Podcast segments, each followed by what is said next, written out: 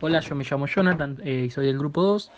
y vamos a comentar un caso práctico eh, que ocurrió en la localidad de Necochea en relación al tema de seguridad e higiene y la pregunta que hicimos como disparador fue ¿qué falló en la empresa cerealera ubicada en la localidad de Quequén?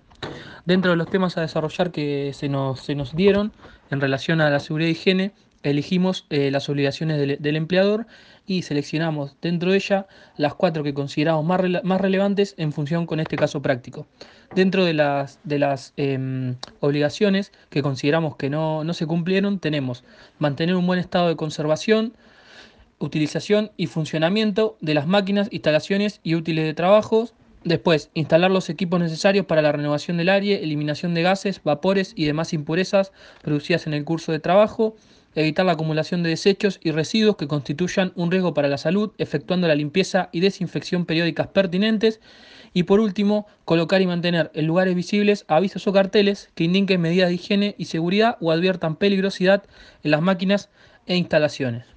Em, dicho caso, eh, básicamente se basa en una empresa, como mencioné anteriormente, que se encuentra situada en la localidad de, Necochea, eh, que se encuentra situada, para ponerlos en contextos, a 120 kilómetros aproximadamente de la localidad de Mar del Plata,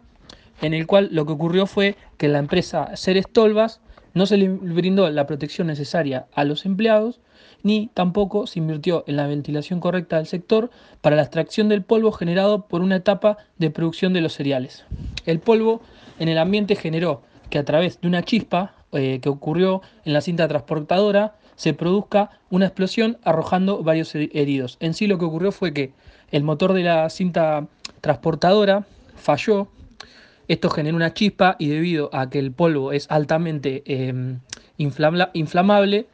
generó que se produzca una explosión y eh, tenga eh, varios heridos como o como se mencionó. Otro, otro hecho sucedido es que el trabajador eh, no contaba con la indumentaria correspondiente, ya que en el video se observa durante la explosión que no, no tiene el casco y, ese casco que tendría que estar usando se ve colgado en, una, tipo, en un perchero así como también tampoco tiene los guantes que se observan sobre la mesa y por último eh, las antiparras también están sobre la mesa, por lo que concluimos que el empleador no protege ni existe el cumplimiento de la normativa dentro de las empresas. ¿Qué queremos decir con esto? Que no hay una persona eh, que esté controlando que, mm, que, los, sus empleados estén con, las medidas eh, de protección necesarias. Si bien este hecho ocurrió con heridos, eh, podría haber terminado con una catástrofe eh, que podría haber provocado un muerto y, o más de ellos. eso es todo. grupo, somos el grupo 2, como ya dije. muchas gracias por su atención.